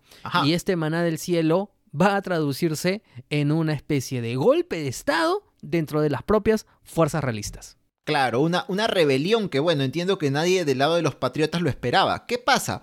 Que el 22 de enero de 1824, o sea, por ahí nada más las fechas, ¿no? Tampoco tan espaciadas. El general Pedro Lañeta, que junto con Carratalá, Canterac, Valdés, que son los altos mandos del ejército realista, Olañeta estaba en el Alto Perú, se revela, se revela. ¿Por qué? Lo que pasa es que Olañeta era una persona monárquica, pero muy ligado a lo que era el absolutismo, ¿no? Muy conservador, a diferencia de otros generales realistas que eran monárquicos, sí, pero más liberales, ¿no? Este, constitucionalistas, etcétera, ¿no? En cambio, Olañeta no. Entonces, bueno, le llega y se revela, se revela. Y claro, lo que tiene que hacer la Serna es ah, enviar refuerzos hacia el Alto Perú para combatir a Olañeta y su rebelión. Pese a que incluso el mismo Canterac conocedor, bueno, y, y, todos ellos sabemos que los generales realistas, pues también, así como Bolívar eran grandes estrategas, conocían todo este tema de la guerra, le dice a, la Serna, ¿no? Virrey, no mande, no mande, no, no divida nuestro ejército porque de verdad que nos va a ir mal, ¿no? Pero bueno, la Serna no hace caso, manda tropas al Alto Perú y claro, esto le viene como anillo al dedo a Bolívar, como lo hemos dicho, ¿no? Porque en este caso los realistas, si bien conocían bien el terreno, protegían una zona, la otra se queda desprotegida. En este caso, mandan tropas al sur, al Alto Perú, el centro ya queda más libre y claro, Bolívar sabe esto y empieza ya su campaña enfilando hacia la sierra y va a su paseo, ¿no? Por Huaraz, por Huánuco, por Pasco, sabiendo de que el ejército o una buena parte del ejército realista ha ido al Alto Perú a combatir a Olañeta y los rebeldes. Claro, y para reforzar lo que has dicho es que si las dos campañas de intermedio fracasan, a pesar de la cantidad de hombres y a pesar de el movimiento paralelo que se realiza a través de tropas, es que bueno, ya sabemos que en la primera hubo una falta de coordinación y en la segunda falta de hombres, pero es que el éxito, o el fracaso, mejor dicho, de, las campañas de intermedio, pero el éxito de las fuerzas realistas es que justamente tenían esa capacidad de movimiento en base a los puntos fuertes en donde ellos estaban establecidos, que eran los puntos de la Serna, de Olañeta, de Carratalá, eh, y, había una sinergia entre ellos, y de esa manera pues era prácticamente, al menos tal y como se planteó, no hubo forma de ganarles. Pero aquí se parte. En el origen de esa fuerza realista algo se parte, algo se quiebra, la Serna divide sus tropas, muchas de las tropas más veteranas se van al Alto Perú a combatir contra Olañeta y la Serna se queda cada vez con personas, e incluso va a empezar a utilizar a prisioneros de otras batallas. Y este es un punto importante porque esta capacidad de maniobrabilidad que había sido tan importante, por ejemplo, luego de la batalla de Cepita, para prácticamente barrer a Santa Cruz de toda la zona del sur y patearlo hasta Oruro y, y posteriormente más allá hasta la costa, ya no la tiene, ya no se puede mover de noche porque ya tiene unas tropas que son menos disciplinadas, menos experimentadas y que ya no tienen esa misma capacidad. Me estoy adelantando un poco porque esos son los antecedentes de la segunda batalla, porque y, quería decirlo si es que si es que después se me olvida y con las dispensas de los ruteros que a veces avanzamos un poco desordenados, pero nos gana la emoción por contar cosas. Pero ahora sí, Daniel, ¿qué pasa el 6 de agosto de 1824? Se da la primera de las dos batallas que van a consolidar la independencia del Perú y también de Sudamérica. Y en este caso nos movemos eh, todo el escenario militar, nos vamos hacia las pampas de Junín, porque como dijimos, ¿no? Bolívar pasa por la zona de Huaraz, Callejón de Guaylas, llega al departamento actual de Huánuco, departamento actual de Pasco, va bajando y llega a esta zona de las pampas de Junín, que es una zona bastante fría, alta, a más de 4.000 metros. Se comenta que a muchas de las tropas, incluso colombianas, que no están acostumbradas a tremenda altura, les daba el soroche, bueno, ¿no? Y en este lugar es que se va a dar la batalla de Junín, como lo mencionaste Jorge, el 6 de agosto de 1824. ¿Qué pasó? En este caso, el ejército realista, que estaba esta división, bueno, al mando de Canterac, se ubicaba junto al lago Junín o Chinchaycocha, que es un lago importante, el segundo más grande del Perú, está ahí en Junín, tiene una fauna muy interesante, ya viéndonos el tema biológico, pero estamos viendo historia ahora. ¿Y qué pasa? El ejército patriota está más o menos como que yendo detrás de ellos, ¿no? Como que tratando de alcanzar a los realistas. Pero claro, Canterac piensa, Bolívar no va a subir hasta acá que estamos tan alto y todo para enfrentarnos, ¿no? Porque pensará, pues no, no conoce mucho el terreno, qué sé yo.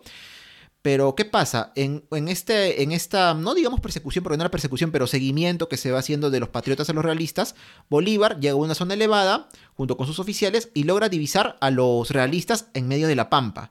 Y entonces, ¿qué dice? Bolívar dice, General Necochea, a uno de sus subalternos, vaya y ataque con 900 de nuestros jinetes. ¿Por qué? Porque el ejército, en este caso de los patriotas, estaba compuesto por 9.000 eh, soldados de infantería que estaban al mando de Sucre y por 1.000 de caballería que estaban al mando de Necochea justamente, ¿no? Mientras que los realistas estaban compuestos por 6.500 soldados de infantería y 1.300 de caballería. Pero ojo, esta batalla de Junín tiene la particularidad de que solo va a intervenir la caballería en ambos casos. Solo va a ser una lucha de jinetes, digamos, ¿no? Y bueno, Necochea cumple la orden y junto con sus 900 jinetes se va hacia donde están los realistas para atacarlos. Y para esto tiene que pasar por una especie de desfiladero, un, camino estrecho, ¿no? Donde pasan todos los caballos. Pero ¿qué pasa? Esto no ayuda a los patriotas. Canterac al verlos, ver que salen por esta abertura pequeña, los ataca, ¿no? Los empieza a atacar con la caballería que era de mayor cantidad que la de los patriotas. Los patriotas que hacen intentan retroceder, pero claro, se dan cuenta de que atrás de ellos está el camino estrecho, entonces se complica un poco y los realistas empiezan a, ganar la batalla en, en, este momento, la cual empieza a las 5 de la tarde, ¿no? ya avanzado el día. Y algo curioso también, Jorge, es que en esta batalla, aparte de que solo, se, solo hubo caballería presente, según se cuenta, solo se utilizaron también espadas y sables. No hubo disparos en ningún momento, que ya había pólvora en ese tiempo, pero no, solo se usaron espadas y sables. Y bueno, entre el intercambio ahí de, de, espadazos y sablazos, eh, ¿qué pasa? Que el general Necochea cae herido y lo hacen prisionero los realistas.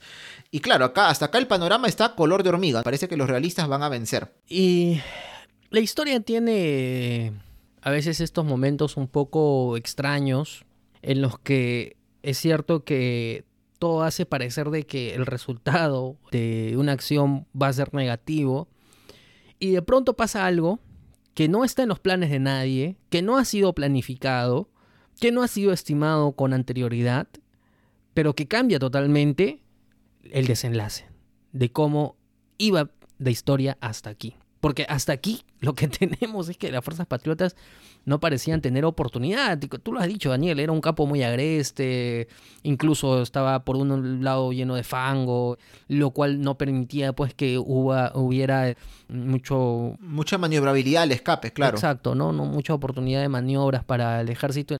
¿Y qué es lo que pasa? Que ante la derrota inminente, el mariscal Lamar le dice a Andrés Rasuri, era un mayor Andrés Rasuri del ejército patriota. Eh, el mayor Andrés Rasuri le dice, oye, dile a los húsares que se retiren, que no habían entrado ellos, este, o que, que no estaban ahí en el frente, que se retiren y empecemos a hacer la retirada con el fin de guardar hombres y energías para un siguiente enfrentamiento, porque aquí ya no tenemos nada que hacer. Aquí hay un punto en el que la historia hay que ver qué es la historia, ¿no? Si la historia es la anécdota que queda o si la historia es un poco más prosaica de lo que queremos imaginar. Porque la anécdota lo que nos dice es que Andrés Rasori, a pesar de haber recibido esa, esa orden, va y le dice a eh, el coronel Isidoro Suárez, que estaba al mando de los húsares del Perú, que ataque. Que ataque y desobedeciendo las órdenes justamente del el mariscal Lamar.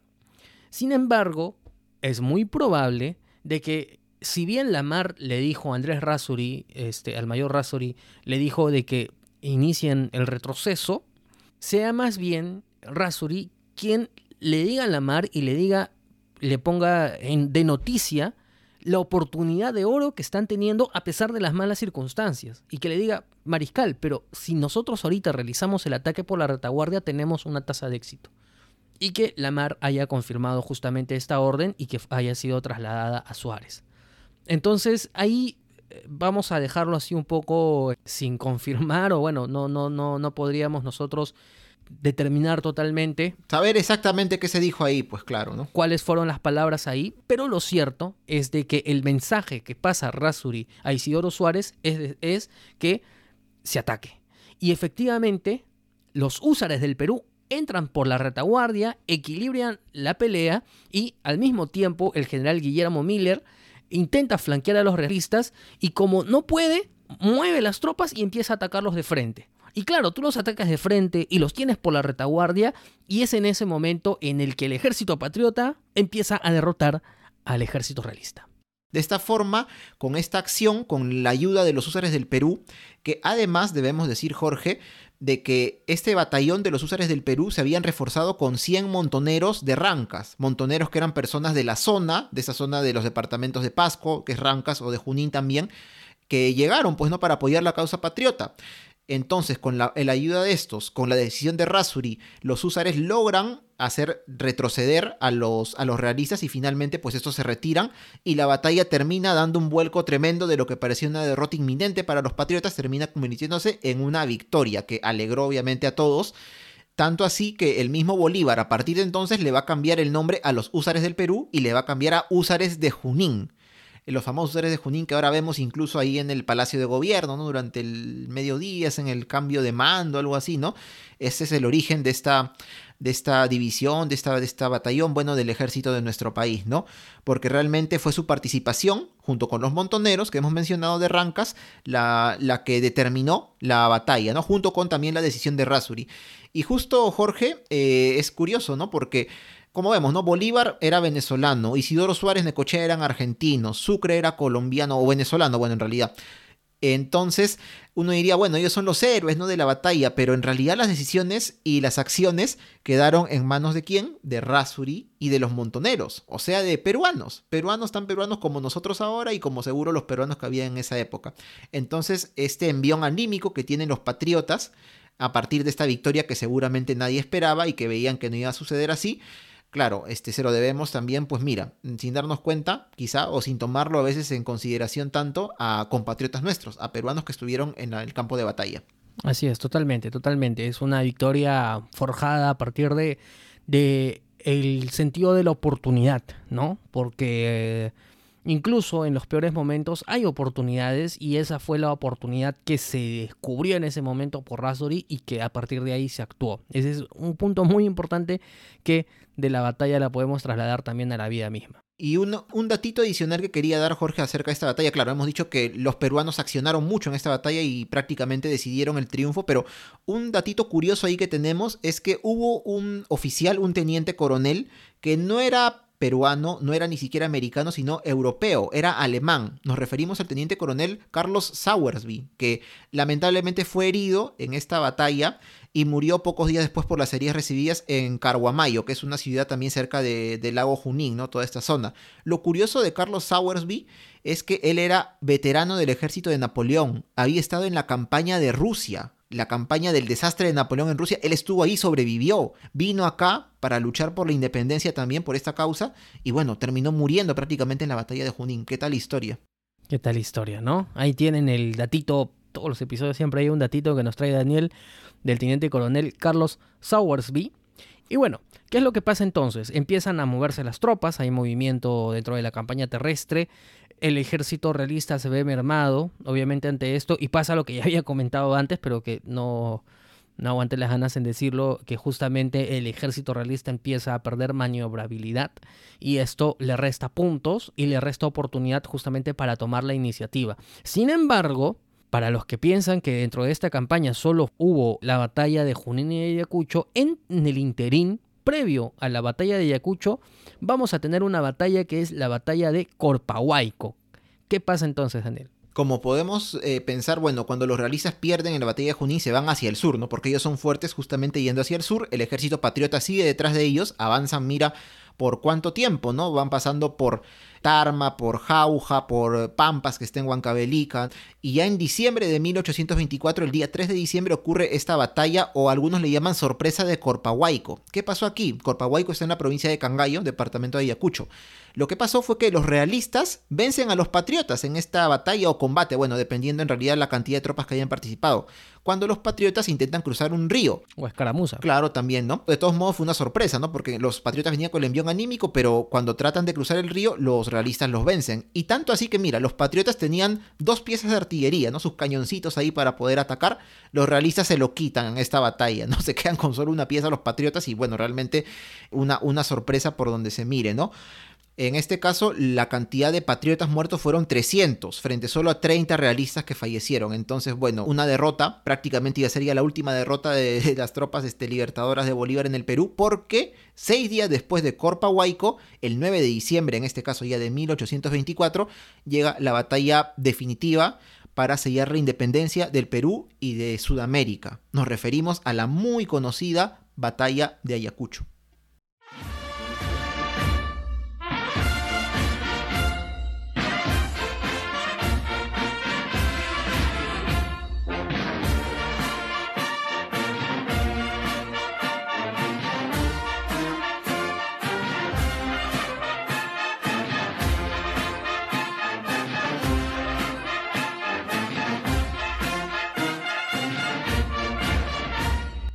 El 9 de diciembre de 1824 efectivamente va a dar inicio a la batalla de Ayacucho, una batalla en la que, digamos, se habían dado algunos movimientos y yo pienso de que la Serna se sentía no confiado, no totalmente No, no. confiado, A estas pero, alturas ya no, ya. pero sí tenía indicios para pensar de que sus fuerzas podían sobreponerse ante el ejército patriota.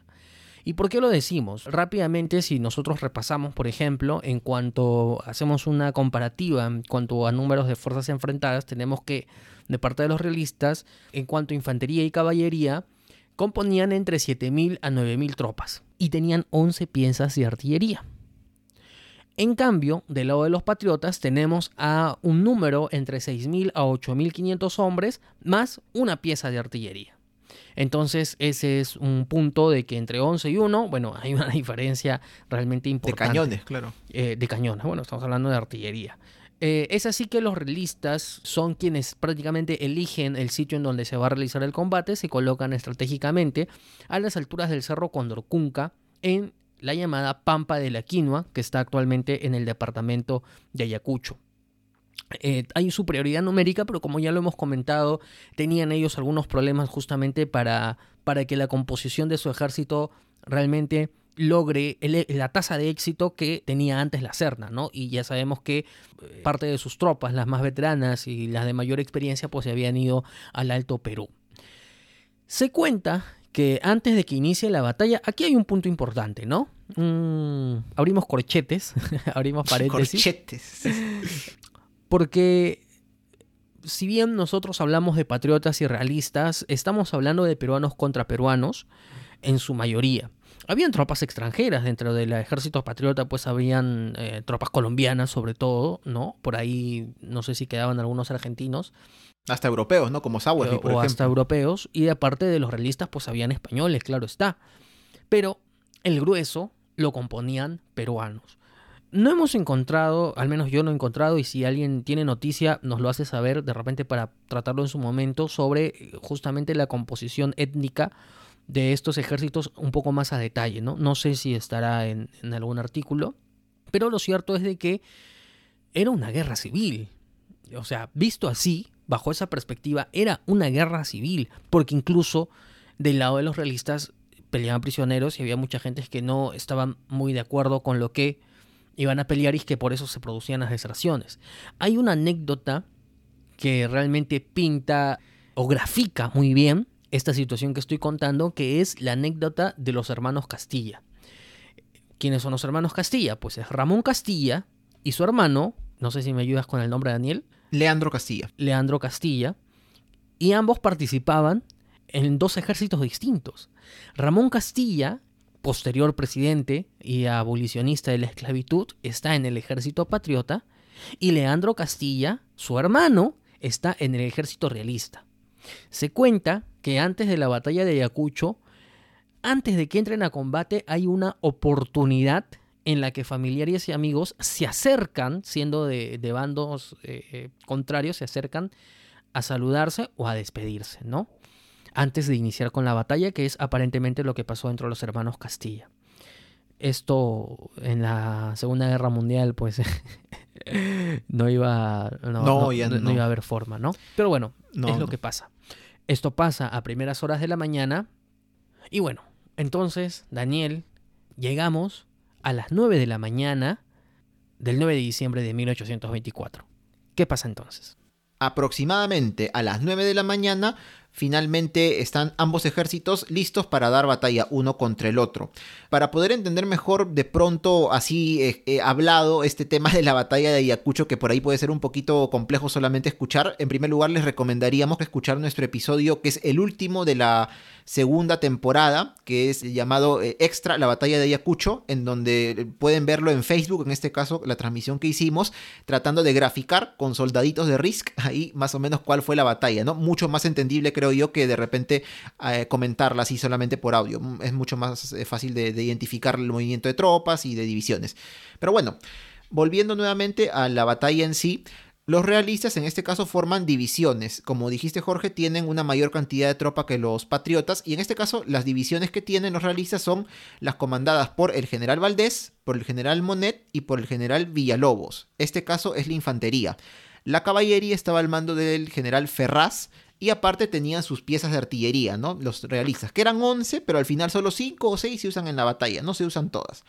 Por el lado de los patriotas que estaban en la pampa, en la zona más plana y más baja, era una menor cantidad de tropas, las cuales el tema de la infantería estaba dividido en una división comandada por Lamar, otra comandada por Córdoba, que era un general colombiano, si mal no recuerdo, y otra de reserva mandada por el general Lara.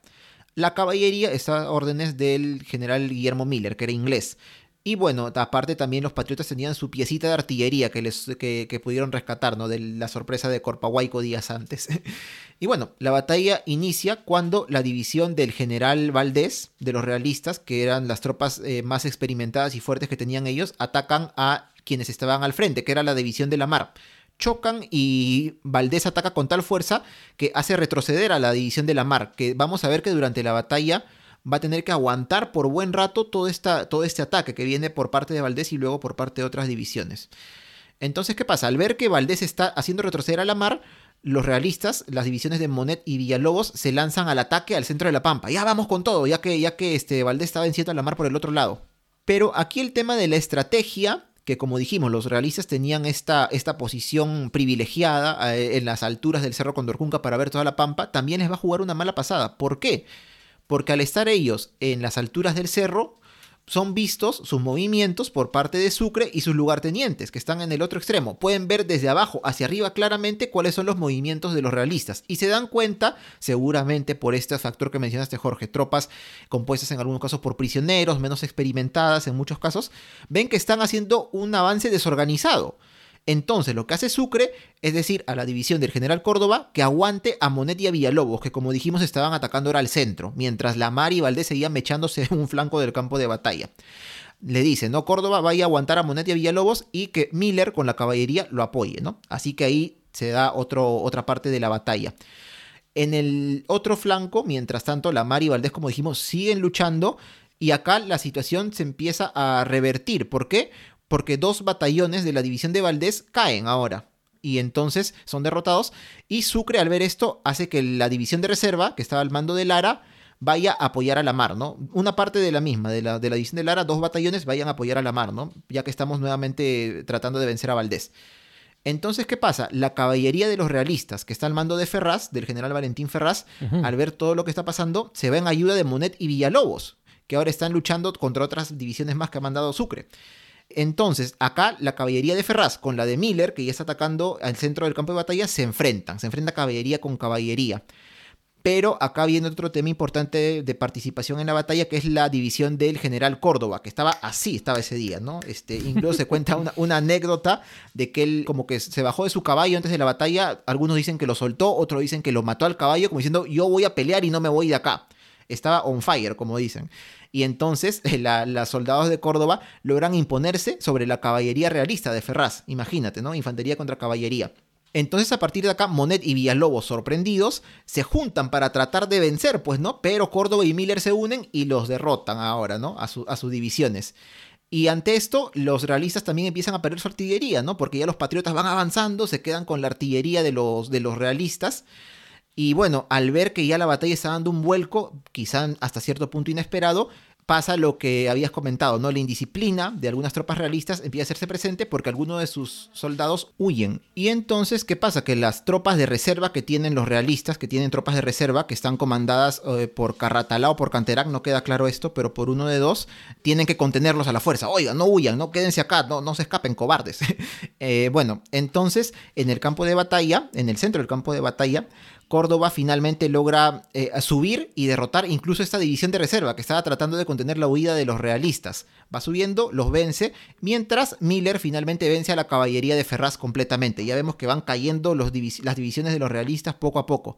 De todas maneras, Valdés sigue luchando contra la mar, realista contra patriota, y también contra Lara, que ha ido a apoyar a la mar, como dijimos.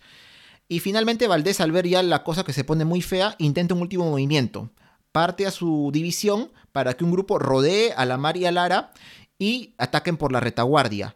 Intenta pero no lo logra. En esto Miller retorna con su caballería y finalmente vence a la división de Valdés. Con esto, tras cuatro horas de combate, los realistas son derrotados y los patriotas vencen en Ayacucho. Las bajas que hubo por parte de los patriotas fueron 370 muertos y 600 heridos, mientras que por parte de los realistas viene un número curioso que ya lo hemos comentado, Jorge, en el episodio extra de la batalla de Ayacucho que tuvimos, ¿no? Ojo con las cifras. Los realistas tuvieron 1800 muertos, pero 700 heridos. ¿Qué pudo haber pasado acá? Algo que puede haber ocurrido porque, claro, es, poco común que en una batalla haya casi el doble de muertos, o más del doble de muertos, que, que de heridos, ¿no? Algo que pudo haber ocurrido es que las tropas patriotas hayan hecho el tan mentado y conocido repaso de tropas realistas. Ahora, Jorge, tú lo comentaste en el episodio de la batalla de Ayacucho que hicimos el extra fin de la segunda temporada. Tenemos que tener en cuenta que muchos efectivos de las tropas realistas eran peruanos y eran indígenas, sobre todo las tropas de caballería de Valdés, que era, estaba compuesta por indígenas quechuas e aymaras. Pero claro, este repaso sobre todo afecta a ellos, no, no tanto a los oficiales, porque los, los españoles y quizá criollos que pueda haber eran eh, estaban en, mando alto, ¿no? no estaban necesariamente como soldados o como jinetes. Y bueno, quizá por este repaso es que se pueda explicar de alguna forma por qué esta cantidad tan, tan extraña y desmesurada de muertos frente a los heridos en la batalla de Ayacucho. Sí, es muy probable, es muy probable, como tú, porque tú mm, lo dices muy bien y es que realmente si se tiene la misma cantidad de heridos, un aproximado, uno entendería que también tendrías que tener más o menos la misma, obviamente no la misma, porque igual se supone que venciste y obviamente que tu cantidad de muertos debe haber sido mucho más, pero también tu cantidad de heridos, ¿no? Tener 1800 muertos y solamente 700 heridos, cuando sabemos que los heridos normalmente son más que los muertos, eh, ya te llama la atención, ¿no? Entonces es muy probable que este repaso eh, haya, haya acontecido aquí y con mayor incidencia a las tropas indígenas, ¿no? Que al final... Son eh, peruanos. Eh, claro, eh, son peruanos, pero lo que me iba a referir es que es, es la fuerza que se enfrenta, que choca, que afronta, que asume y que también se lleva las peores consecuencias. Así que bueno, posterior a esto no había mucho más que la rendición de las tropas españolas. Es así como se da inicio a la capitulación de Ayacucho, que pese a que tiene la fecha de 9 de diciembre de 1824, pues en realidad es una capitulación que se va gestando en unos dos o tres días, ¿no? Que se van realizando acuerdos, se va conversando y qué sé yo. Sobre la capitulación de Ayacucho, obviamente siempre van a existir posturas distintas sobre eh, realmente si es que la capitulación fue ventajosa o no. Para el Perú. Para el Perú, claro está. A mi modo de entender, definitivamente la capitulación de Ayacucho no fue ventajosa para el Perú y en realidad lo que revela es una falta de, ahora sí, oportunidad de establecer que justamente, si es que son los realistas los que han perdido, son ellos quienes tienen que asumir el esfuerzo de su gasto de la guerra, ¿no? O sea, no tendríamos nosotros por qué haber compartido ese gasto y haber nosotros asumido el gasto que habían ellos realizado si ellos eran los perdedores, ¿no? Hay otros puntos que quizás son un poco para verlo con, con detenimiento, como es el tema del respeto a las propiedades de los españoles en el Perú.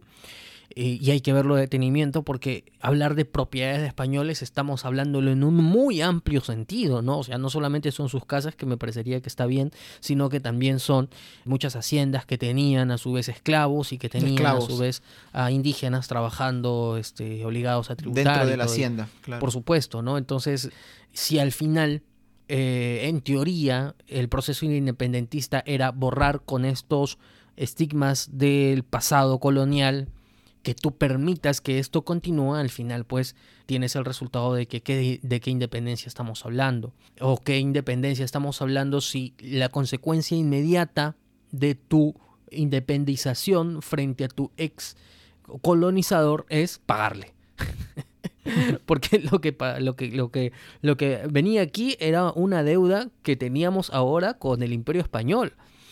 Y si bien teníamos una independencia política, entonces esto no era una independencia económica como tal, ¿no?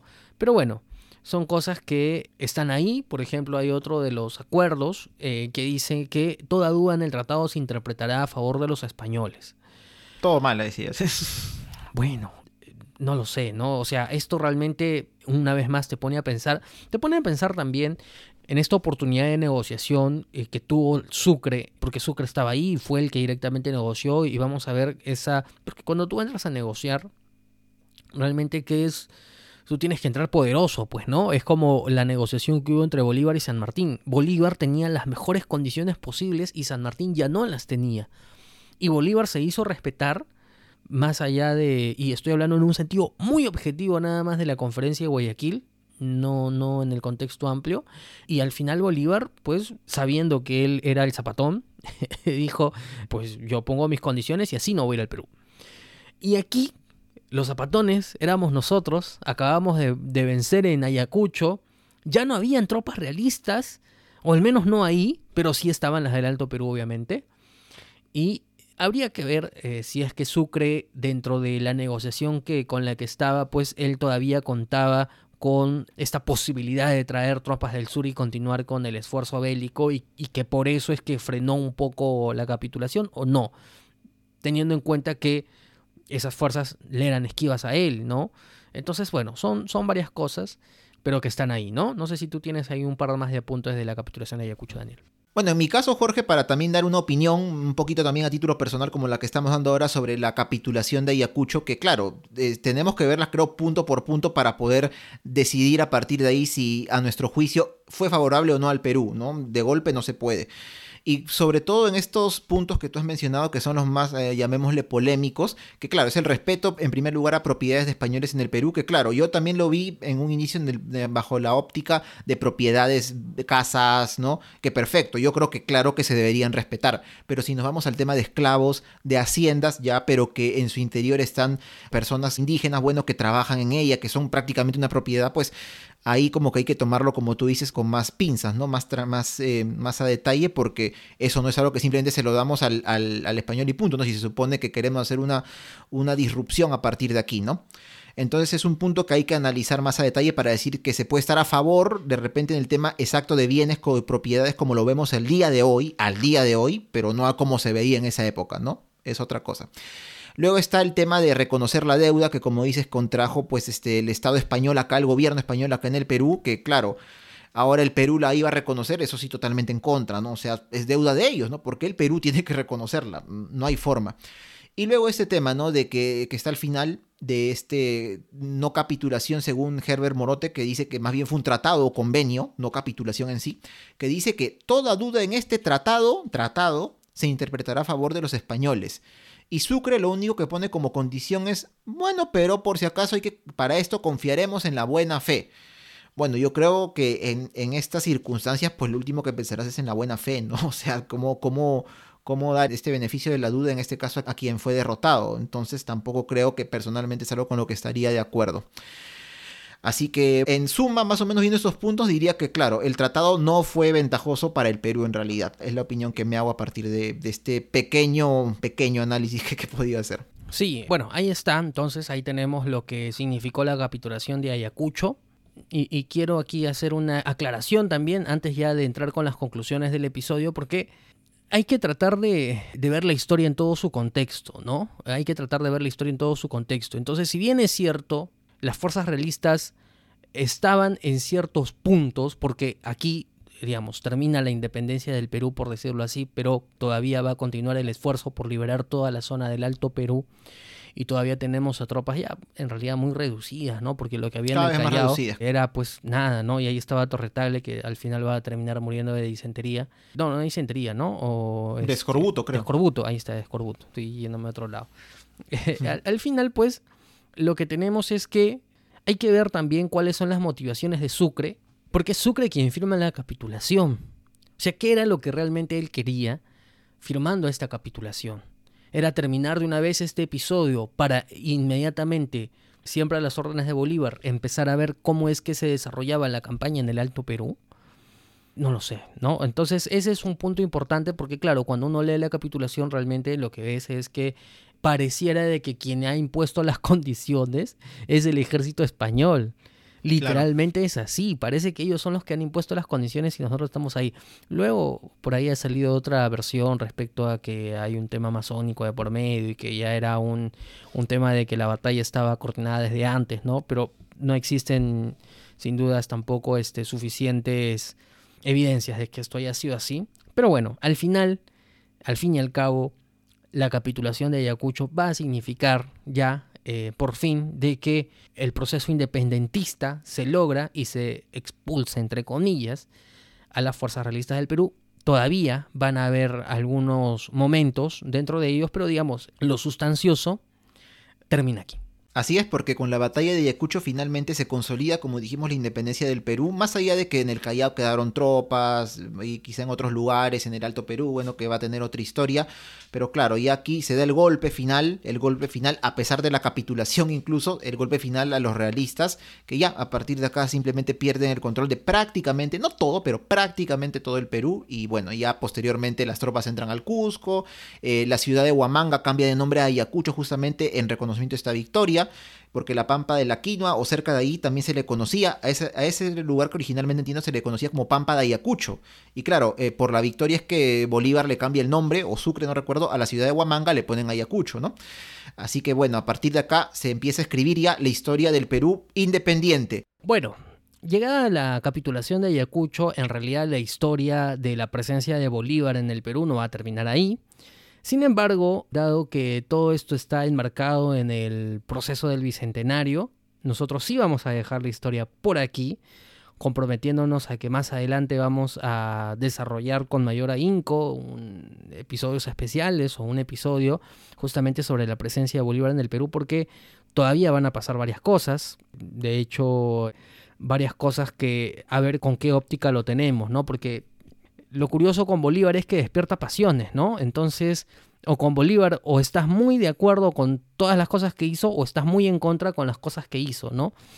Es cierto que parte de las bibliografías que tenemos es, tú lo has dicho ya varias veces, Daniel, es el libro de Herbert Morote respecto a Bolívar, libertador y enemigo del Perú, pero también hemos utilizado muchas otras fuentes porque la intención es no utilizar tampoco la historia en un sentido, o, nuestra intención, quiero decir, en el podcast, en Por las Rutas, pues no es utilizar una sola bibliografía y ponernos totalmente de esa postura e ignorar los tantos matices que pueden existir respecto al mismo, ¿no? Y, y lo que queremos es traerles un poco algo mucho más, digamos, un poco más consensuado, ¿no? Entonces, al final, claro, sí a partir de esto vienen algunas cosas pues que realmente uno dicen, ¿y qué pasó? ¿No? Porque si se supone que tú tienes ya un Perú que viene, que es independiente, ¿cómo así te animas a hacer una dictadura eh, o hacer una constitución vitalicia con el único sentido de tener a un Bolívar rey? Casi, casi, ¿no? Porque claro, no es bajo esa figura, pero casi, casi. O sea, una dictadura vitalicia lo que tienes es hasta que te, mueras. O como tú en agosto de 1826 restituyes el tributo indígena, por ejemplo, el tributo indígena, que se supone que era una de las peores cosas de la colonia, se supone, digo, a ojos de nosotros, no, no a ojos de ellos. Entonces, es como para ponernos a pensar, pero bueno, todas esas cositas ya las vamos a conversar cuando nos planteemos un episodio exclusivamente sobre Bolívar en el Perú, pero hasta que se va, ¿no? Porque aquí todavía no se va. Él está muy Claro, todavía no. Está muy feliz acá. Y, y claro, una vez más, eh, ahora que has mencionado esta, esta fuente nuevamente que utilizamos, que es el libro Bolívar, Libertador y Enemigo del Perú de Herbert Morote. Claro, acá les comentamos que hay muchos datos históricos de, que nos han servido para realizar ese programa, más allá de la opinión o análisis que pueda tener el autor o, y que incluso podamos tener nosotros, Jorge o yo, acerca de lo que hizo Bolívar en nuestro país. Los datos están bien interesantes y en realidad uno lee acá estas cartas o seguramente también están en internet a disposición eh, de quien quiera buscarlas. Y claro, hemos dicho, por ejemplo, en el tema de Bolívar específicamente, esta personalidad eh, racista, xenófoba, quizá un poco incluso más de lo que uno podría pensar en un hombre como Bolívar, que tenía ideales como la libertad y todo aquello, ¿no? Eh, el hecho también de, esta, de este intento que hizo, ¿no? De, que, de, de, implantarse como gobernador vitalicio, pese a que él aborrecía, él aborrecía lo que eran monarquías, imperios, lo aborrecía, pero claro, con otro título sí me puedo quedar, o sea, como que encuentra uno una contradicción, ¿no? Pero a pesar de ello, incluso en este libro que uno dirán, bueno, usan esta fuente, ¿no? Que es tan explícita contra Bolívar. Pero como dijimos, el mismo Morote, por ejemplo, él concluye, ¿no? Bueno, Bolívar no participó del tema, por ejemplo, de, de quedarse eh, indebidamente con todo lo que se confiscó durante el esfuerzo para la guerra de, la independencia. Entonces, mira, el mismo autor que está en contra de él, que no lo tiene tan en alto, se da cuenta de esto y lo dice sin ningún problema. Y también en este libro se ven cartas que evidencian la estrategia que usaba Bolívar, que ya la mencionamos, ¿no? Está el hecho tan mínimo como por ejemplo que él indicaba cómo se debían errar los caballos para que fueran mejor por los caminos, bueno, que son tan difíciles acá en el Perú. Luego estudiar minuciosamente la geografía de nuestro país, eh, rodeándose de gente que conocía el lugar, porque Bolívar no era peruano, pero aún así llegó a conocer muy bien el Perú para saber por dónde atacar al enemigo, por dónde salir, por dónde entrar, etc. E incluso con el tema de alimentación de las tropas. O sea, nos damos cuenta en realidad que, bueno, e, es cierto, ¿no? Nadie le va a quitar ese, ese tema de, de, estrategia militar por el que Bolívar es tan reconocido, más allá de las posturas que podamos tener frente a lo que hizo con el tema político. Pero bueno, estas conclusiones ya van más este, por el lado, como vemos, de Bolívar, ¿no? Que quizá lo vamos, lo vamos a hablar cuando toquemos un episodio acerca, pues, del Libertador del Norte.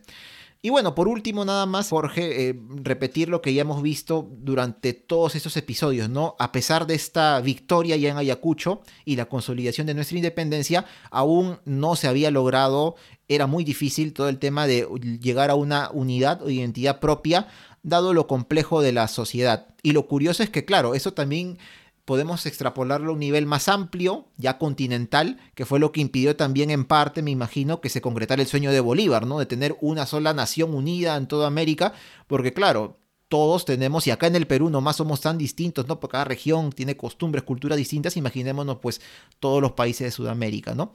Prácticamente lo que compartimos nada más es el idioma español o castellano y punto. Así es, así que bueno, nada, amigos, esta ha sido la tercera edición de Por las Rutas del Bicentenario. En la próxima edición vamos a seguir conversando sobre el proceso independentista, pero en los episodios hemos dejado un poco en el aire la participación de la mujer en todos estos años, en todo este proceso, porque justamente le queríamos dedicar una edición especial al mismo y esa va a ser la edición de la próxima semana. Así que con respecto a Por las Rutas del Bicentenario, esto ha sido todo esta semana. Recuerden que también estamos en Stalkers, estamos sacando episodios los jueves y los viernes y tratando de ir en la propia línea temporal en la que vamos haciendo por las rutas también. Así que nada, yo creo que y espero que estas ediciones estén siendo de su agrado y ya nos reencontramos la próxima semana, no sin antes Daniel quería mencionar un par de cositas. En primer lugar quería mandarle saludos a Mili Rispa, rutera, rutera que nos ha sorprendido con un bonito detalle, así que Mili, yo sé que estás escuchando este episodio, muchas, muchas gracias, gracias por eso. Y también un saludo que se va a ir hasta Santa Cruz de la Sierra en Bolivia, Ajá. de un rutero también que nos está escuchando, que se llama José Antonio Maldonado Vicente, que no creo que escuche este episodio pronto, porque me ha contado de que lo está escuchando en orden cronológico. así que ya nos escuchará mucho más adelante, pero a ti también un saludo y muchas gracias por tu mensaje. Muchas gracias también. Y por último, recomendarles que aquí en la Casa de los Ruteros, cuando queremos un cafecito, tomamos Tintero Café, así que búsquenlo así en Instagram, este, porque realmente muy rico y nada, un abrazo a Yasmín también. Gracias Yasmín. Y bueno, hemos llegado así al final de esta edición de Por las Rutas del Bicentenario dentro de Por las Rutas de la Curiosidad. ¿Dónde pueden escuchar los ruteros este podcast y los demás episodios, Jorge? Pueden escucharlo en nuestra página web por lasrutas.com, pueden escucharlo en las distintas plataformas de podcasting, estamos en Spotify, estamos en Evox, Apple Podcast, Google Podcast, eh, Radio, Radio Public, este... Son tantas muchas- que de todas, verdad que sabemos, no sabemos todas, en serio. Sí. Poke Podcast, no sé cómo se llama. Ya bueno. Eh, estamos también en nuestras redes sociales. Estamos en Facebook e Instagram como por las rutas de la curiosidad. En Twitter estamos como arroba por las rutas 1. En TikTok estamos como arroba por las rutas. Y bueno, estamos en nuestras cuentas personales. En Twitter me pueden encontrar a mí como Daniel Tucto en el arroba da transporter guion abajo. Y a ti, Jorge. Yo soy Jorge Juárez y me encuentran como arroba jcoco2515 en Twitter también. Y nada, nos reencontramos entonces la próxima semana en una nueva edición de Por las Rutas de la Curiosidad. Hasta entonces. Que estén bien. Chau.